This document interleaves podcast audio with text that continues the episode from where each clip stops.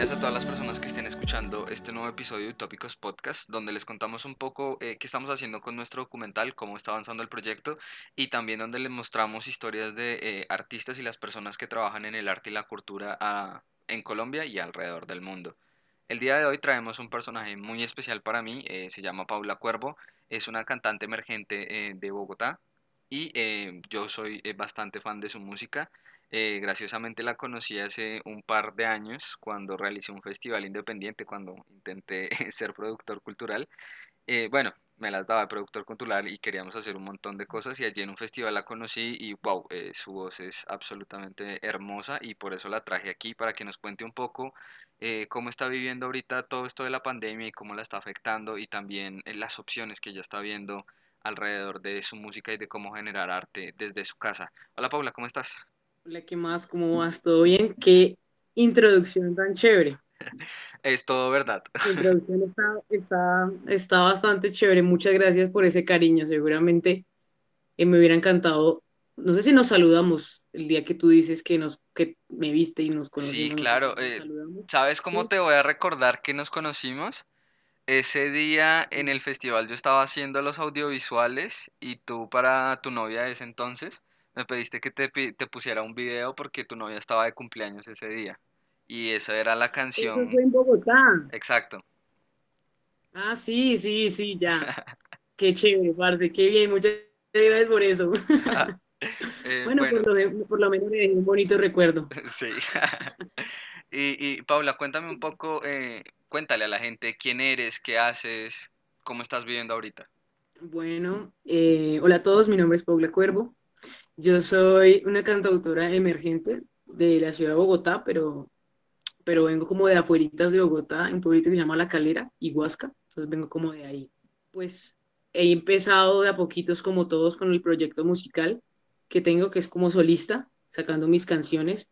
El logro más grande y más bonito ha sido mi primer sencillo que se llama Bajo su Universo y ahí vamos dándole, pasando por un montón de cosas. Hay mucha gente, en estos días he estado entrevistando a una amiga que estaba a punto de lanzar su primer disco y bueno, sucedió lo de la pandemia. Eh, ¿A ti te ha afectado eh, justo esta situación, ese proyecto que estabas creando o que pretendes como eh, construir con el resto de personas que quieres trabajar?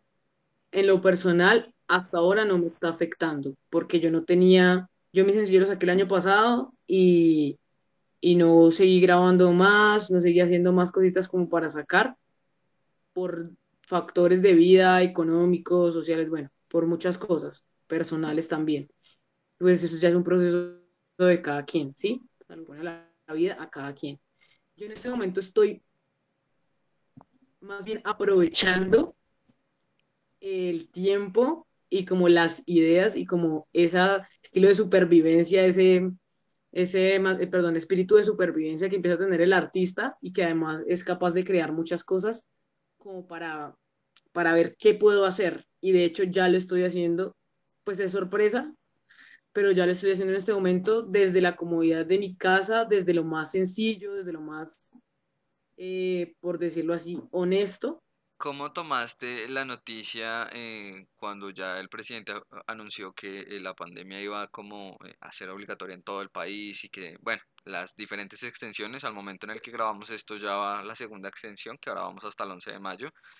¿Qué pensaste tú cuando empezaron a decir como, bueno, ya el virus nos está invadiendo, hay mucha gente contaminada, necesitamos que todo el mundo se encierre en las casas? La verdad me pareció una medida súper chévere, o sea, me pareció responsable de parte, pues al fin y al cabo, ya sabemos cómo suceden las cosas aquí en Colombia, pero al fin y al cabo se hizo y mucha gente está en sus casas, aunque lastimosamente mucha gente tiene que salir, mucha gente tiene que igual trabajar. Yo sé que la situación tiene sus dos caras, pero se pueden salvar más personas y se puede tener más control es una vaina súper delicada, pero yo la tomé muy bien. O sea, yo, de hecho, desde antes de que pasara lo de acá, por ejemplo, en Bogotá o en Colombia, lo del simulacro, por ejemplo, en mi casa, ya teníamos un montón de medidas de como de seguridad y de salubridad, de sanidad, con todo lo referente a los del tapabocas, al gel, a eh, no exponernos como tanto a la gente. Sin embargo, pues es, es difícil porque además yo trabajo en una tienda de ropa y es complicado con los clientes y eso, pero yo ya venía como súper mentalizada del tema. En mi casa estamos siendo bastantes responsables, no solo por nosotros mismos, sino pues por los demás. Mm, hay algo que no sé, y es que mm, es, es, es, muy delicado, porque es que hasta que tú no lo ves, realmente no coges conciencia. Muchas personas que pueden estar en sus casas, que pueden cuidarse, que tienen como esa, esa fortuna de poderlo hacer, no son responsables con eso y van a cambiar muchas cosas. Y, y, a mí me da un poquito, pues claro, creo que mucha gente obviamente, me da un poquito de rabia, me da rabia la gente que no las capta y tiene las posibilidades de cuidarse y de cuidar a los otros. Porque es que yo entiendo la gente que, que, que, tiene que salir, la gente que está pasando la mal en sus casas, todo lo que tiene que ver con la, pues con la pobreza, las personas que realmente viven de un diario, que tienen que... Yo trabajé en Transmilenio por un año prácticamente y yo entiendo toda la, todo lo que conlleva y la presión y todo y es horrible. Y está bien que las entidades eh, gubernamentales y el Estado ayude a estas personas y le meta la mano porque es lo... Es. Tú dices algo como supremamente importante, dices que trabajaste un año en Trasmi, hace eh, nuestra segunda, tercera entrevista fue una amiga allá de Bogotá que también trabaja en Trasmi y ella me contó que eh, ella se fue para su casa y a encerrarse porque sus papás son muy grandes, o sea, ellos están dentro de la población que tiene un riesgo y tras del hecho ambos son diabéticos, Así que ella decidió decir como no, yo voy para mi casa y prefiero salvaguardar mi vida antes que pensar en, en lo de la comida y todo eso. Gracias a Dios ella ha tenido como eh, el suficiente sustento, tenía buenos ahorros para sobrevivir. Es cierto que entre más se alergue, eh, ya vamos a empezar a ver problemas mucho más complicados. Y por ese lado quería irme eh, a preguntarte algo un poco más personal. Dices que trabajas en una tienda de ropa pero ahorita todos los comercios están cerrados. ¿Cómo estás haciendo para sobrevivir?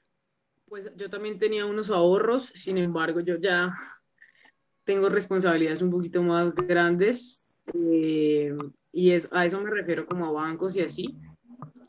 Y eso pues me tocó dejarlo ahí. O sea, a mí la verdad no me, no me interesa ahorita como ese tipo de cosas. Yo digo como mi familia, mi comida, mis, mis necesidades básicas y estar acá todos unidos y cuidarnos lo más que podamos. Gracias a Dios, la empresa con la que estoy trabajando, pues hasta el momento nos está pagando, digamos que no nos está pagando todo, pero sí nos está dando, según la ley, algo correspondiente sin algunos beneficios. Y estoy yendo a trabajar dos veces a la semana, más o menos, eh, porque la tienda tiene pedidos online, entonces voy y hago los pedidos con la mercancía que haya, yo se organizo para sacarlos, de hecho traigo hasta pedidos a mi casa y todo para que los lleven desde aquí. Esa es la forma en la que estoy trabajando ahora.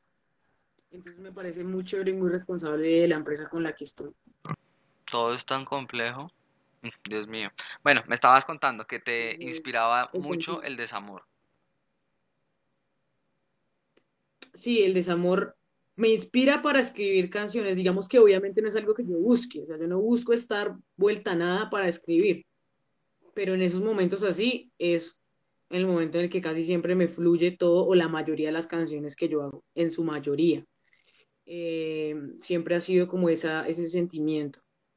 Pero paradójicamente pasa algo y es que toda, toda mi vida desde que canto o que le canto a alguien, desde el colegio, mi casa de pronto, después a mis amigos, cuando estudio cositas, cuando conozco, cuando viajo y así, acá por Instagram, por redes sociales, cuando interpretas, cuando interpreto y sal, sale de mi voz, lo que yo escribo, la sensación que tienen las personas es totalmente diferente a, la que yo siento, ¿sí? Como que yo puedo sentir rabia, tal cosa, desilusión, igual cantarlo con ese amor de que marica quiero a esta, quiero a esta persona, pero mira qué cagada esto, ¿sí?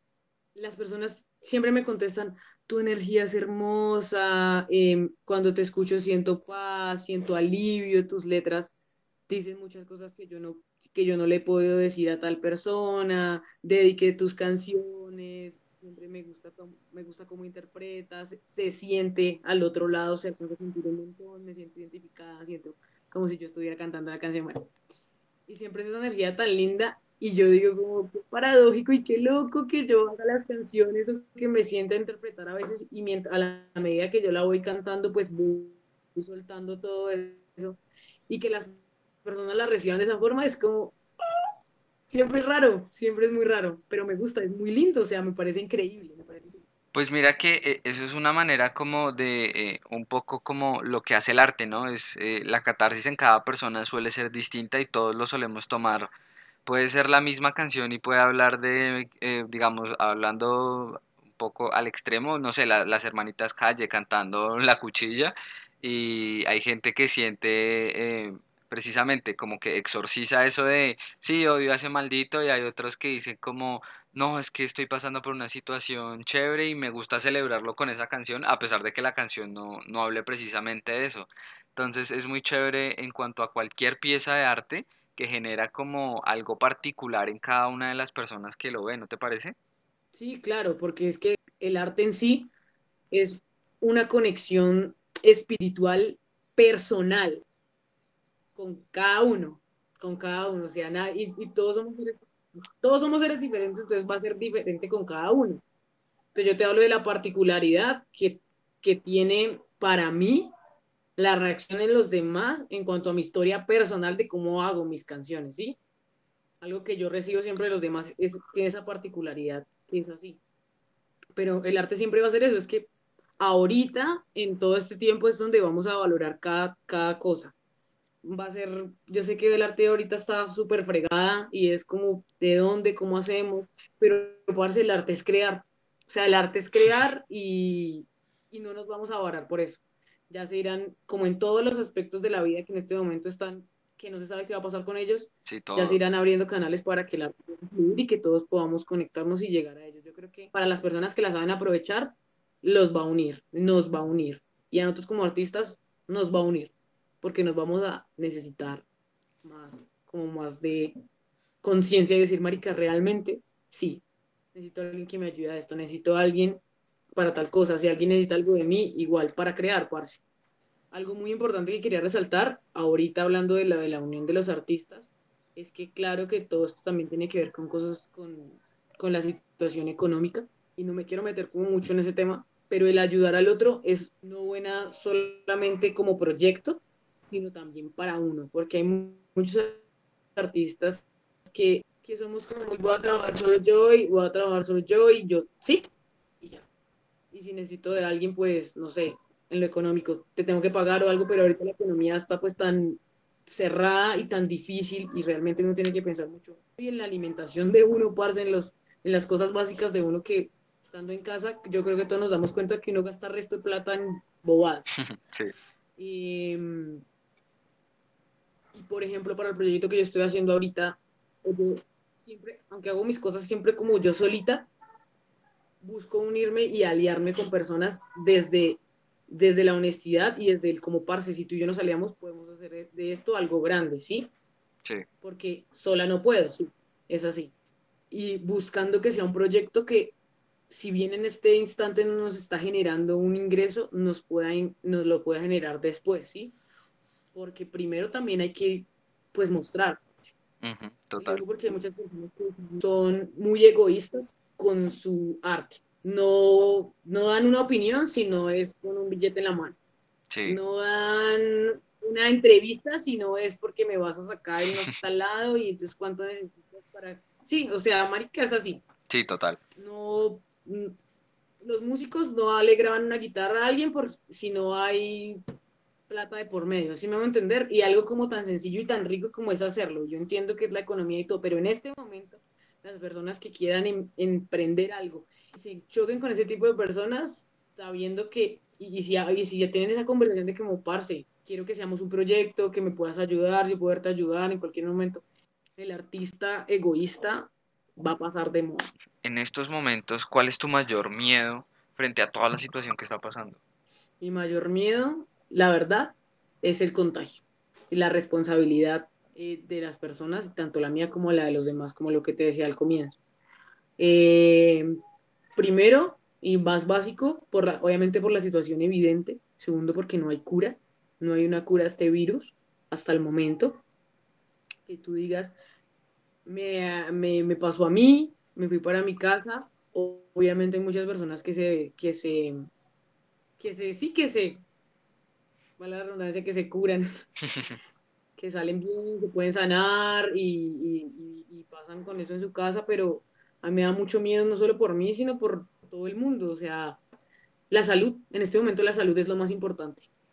Es que es como el miedo natural, tanto a perder como a, perder a los seres queridos, a morirse uno o por ahí a quedar enfermo y terminar siendo una carga para las personas. Yo creo que eh, es natural, ¿no? Quisiera preguntarte ya, eh, en estos momentos de precisamente toda esta cantidad de miedo a salir y de no sé, de ganas de crear y de hacer otras cosas y de vivir el día a día, ¿has sentido que tu creatividad se ha limitado, se ha eh, exacerbado o de alguna manera se ha transformado o tienes las mismas ganas pero tienes más tiempo y por eso le dedicas más tiempo o tienes muchas más ganas de hacer las cosas?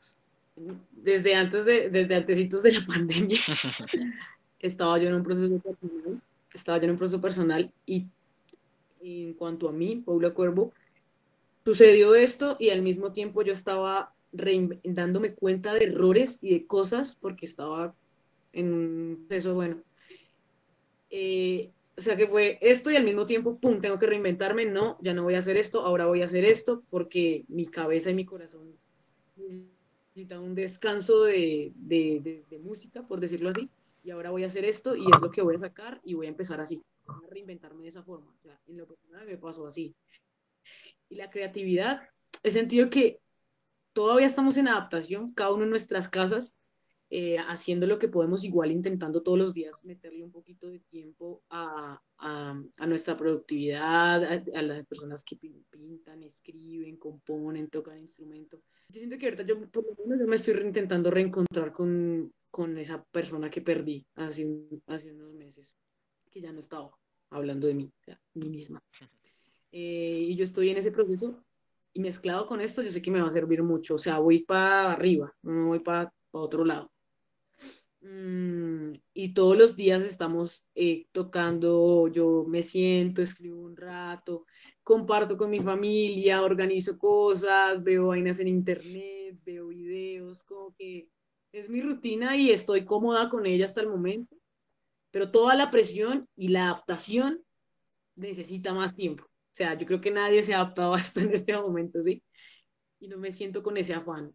Entendí muchas cosas dentro de mí y la ansiedad la estoy intentando como bajar en cuanto a lo creativo, porque veces dice, marica, ¿qué voy a hacer? hoy debería estar haciendo esto, no se me ocurrió una idea para este video, para esta canción, no he escrito nada en dos días, van cinco, ¡ah!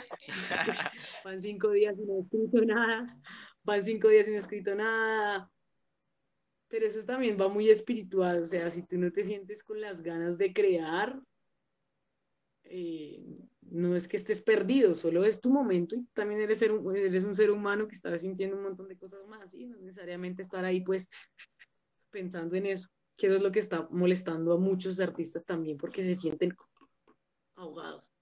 Sí, la, la sobreproductividad colapsados y otros porque pronto se están dejando vivir y se están deprimiendo por todo esto y es normal.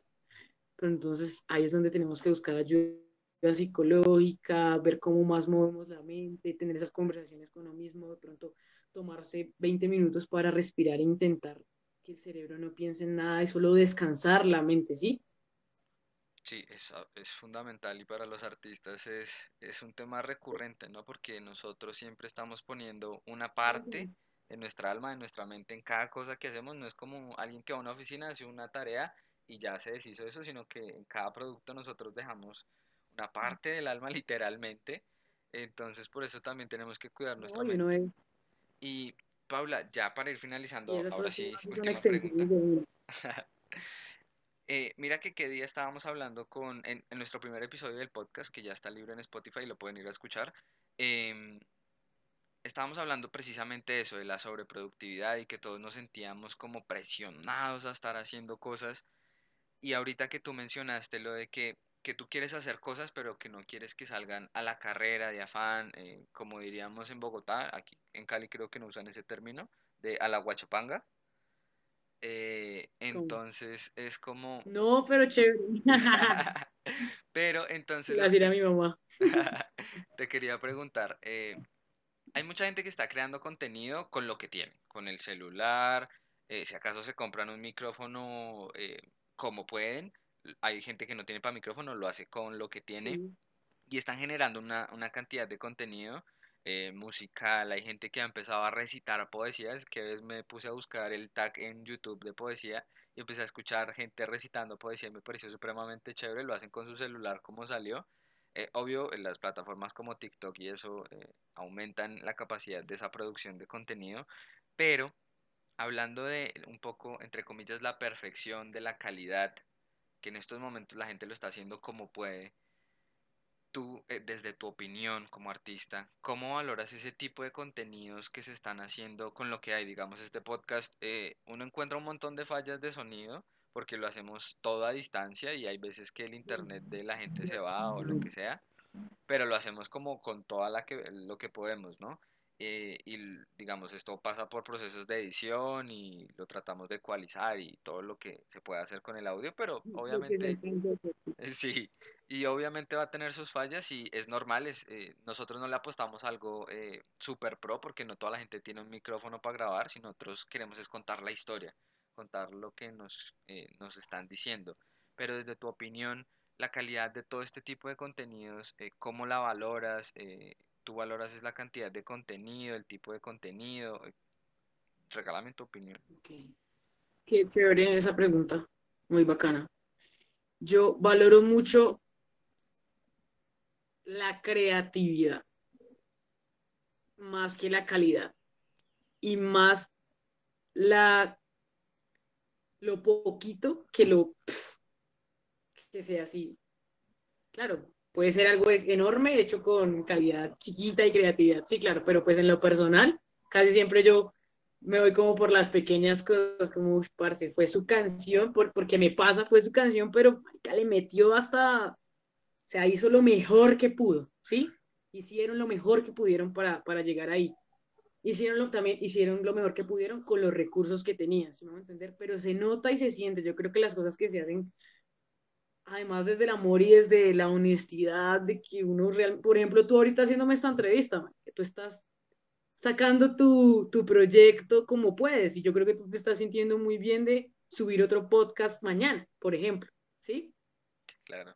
Y eso es lo que vas a transmitir a las personas que lo van a escuchar y van a escuchar, ay, qué chévere esta chica, no la conocía, ah, chévere cómo habla, hoy acá es cachota. ¿Sí me? Y las personas se empiezan a entretener con Pero yo valoro muchísimo la, la, creatividad, no importa como la calidad tanto. Claro que si va, ponemos a términos de calidad de alguien que puede hacer, pues uno va subiendo como de niveles, ¿no? Dependiendo a quien veas que está haciendo las vainas. Ah, Pero si tú ves a alguien que siempre resulta con su super calidad y le tocó hacerlo con lo que podía, tú dices, ah, chévere, desenmascarar todo eso también, ¿sí? No es que sea algo malo, pero ver quién eres tú sin todas esas armas, ¿sabes?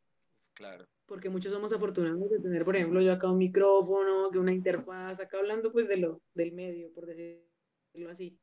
Pero otros no, pero entonces, ¿quién eres tú sin todo eso? ¿Sí? O quién, quién estás o sin todo eso, ¿cómo estás proyectando? ¿Cómo sería si lo tuvieras? ¿Sabes? Claro, sí, sería. Entonces me parece muy chévere, ¿no? Yo valoro mucho todo eso, o sea, nada, cero raye, cero raye, porque a mí me ha pasado y y me gusta. Yo soy perfección, yo soy re fastidiosa, perfeccionista en lo, en lo chiquito, desde lo chiquito. O sea, yo ahorita con el proyecto que te estoy diciendo que estoy haciendo, eh, intento ser fluida, pero cuando yo me voy a sentar acá digo, no, para, Felipe, mi hermano, vamos a hacer esto y nos vamos a, nos demoramos hasta seis horas, cinco horas. Pero hasta el, no, voy a repetirlo otra vez, no, voy a repetirlo otra vez, no, voy a repetirlo otra vez, o sea, hasta que salga. no es forzar, no es que quiero que todo esté bien, no, creo que es tan personal como que no, acá no lo siento como quisiera que se, que se sintiera, como quisiera que se escuchara, entonces otra vez. Y así, ¿sabes? O me paso eh, varias sesiones de raticos corrigiendo un texto. Ah, lo escribí, ¿verdad? Y empiezo. Y en la noche lo reviso otra vez y digo, no, desde una coma, no, es que acá no se va a entender así porque si la gente lo empieza a leer de esta forma, no, está y así, ¿sabes? O sea, no, todo es como tan fluido. Pero mira que eso no es ser perfeccionista, sino eh, es querer hacer las cosas bien y lo mejor que estén en tus capacidades. Está mejor, ese, ese, sí, voy a tomarlo así, ¿sabes? Voy a cambiar esa palabra perfeccionista porque la he utilizado en varias oportunidades conmigo, pero sé que yo no lo soy, sino que la he utilizado, pero la voy a cambiar por eso. Es que, es, es que a veces, las, no sé, a veces uno también se va muy duro, ¿no? Siempre, o sea, y, lo, y eso es Eh, típico de los artistas, nos gusta darnos látigo cual Jesús. O sea, sí, cuando eh, es con uno, sí. es que no, no puedo. Sí, lo va a cambiar. Es porque me gusta hacer muy bien las cosas y me gusta que las personas sientan lo que yo qui- quiero que sientan. O sea, yo sé que va a hacer algo que les va a generar lo mismo que a mí me genera hacerlo. Y es una paz y una tranquilidad y un desahogo. bueno, Paula, muchas gracias por esta conversación, ha estado fabulosa, me encantó hablar contigo. Eh, todas las personas que estén escuchando este podcast pueden ir a buscarla en Spotify, YouTube, eh, Facebook, eh, Instagram. Ahorita tú misma te, te promocionas. Y em, ya para terminar, esta es mi última pregunta que estoy haciendo por ahora, después la cambiaré. Desde tu cabeza y, y como te venga la primera cosa que te venga, ¿cuáles son las mejores palabras para todos los artistas que están lidiando con un montón de problemas allá afuera? Tengan paciencia. Todos esos sentimientos de choque, déjenlos también ser porque es peor si te los guardas, ¿sí? pero tengan paciencia y manejen esos momentos en los que se sienten frustrados con ustedes mismos, porque esa es una frustración personal de no poder hacer las vainas que uno quiere y que quiere que los demás escuchen y que uno quiere sacar y, y ya no tiene los recursos porque no puede ir a tal lado, porque no puede tener esta sesión de fotos, este video, todo. Eh, y tomen todo eso, inténtenlo llevar en ustedes mismos desde el amor. O sea, no sé, lo que estamos diciendo no sé el látigo feo. Intenten que ese lati- intenten transformar ese- esa- esas cosas negativas que empiezan a sentir de ustedes mismos o contra ustedes mismos porque no pueden sacar su, su, su, su arte, traspasarla a las demás personas como les gustaría, como estaba planeado, y, y tómenselo con calma y desde, desde el amor, como siéntense y respiren y digan, "No, pues, ¿qué más puedo hacer? Sí, o sea, tengo que tener paciencia y esto no va, esto no va a durar para toda la vida, que sí que va a cambiar, sí, pero que tenemos que estar aquí vivos y más bien creando, o dedíquense a crear y tómense su tiempo. Gracias, Paula, por regalarnos este ratico, un espacio de tu día, de tu vida. Bueno, no, muchas gracias a ustedes, espero que sigan creciendo, que así como van, ya como les digo, enco- encontraremos todos una forma, Sí, eh, todo, todo es de, de esperar, de adaptarse y de cuidarse mucho. Mm, los invito a todos a que entren a mis redes sociales en Instagram como Paula Cuervo Off, doble F, como on off. Eh, en YouTube me puedo buscar como Paula Cuervo, casi en todo lado, Paula Cuervo, y casi en todas las búsquedas les voy a salir yo de primera o segunda, tercera opción, no se van a perder, la que cante, se parezca a mí, a esta cara, esa soy yo. En Spotify como Paula Cuervo, o busquen Bajo su Universo, que les recomiendo mucho que la escuchen, que la compartan y que si quieren entrar a mis redes sociales y a todo, se van a dar cuenta de pequeñas cositas que hay alrededor de esa canción. Eso. Y muchas gracias, muchas gracias. Bendiciones para, para ustedes y, y paciencia, paciencia y responsabilidad muchas gracias a todo todos este los que de... llegaron hasta acá con esta maravillosa invitada que admiro mucho. Eh, ya pueden, eh, en estos momentos pueden seguir las redes de Utópicos, eh, ahí se van a poder enterar un poco todo lo que está sucediendo con el proyecto, todas las personas que estamos entrevistando, las historias que estamos contando de todos los artistas alrededor del mundo. Los pueden encontrar en Facebook, en Instagram, en todo lado como Utópicos Documental y obviamente pueden seguir este podcast de Utópicos. Muchas gracias y hasta un próximo episodio.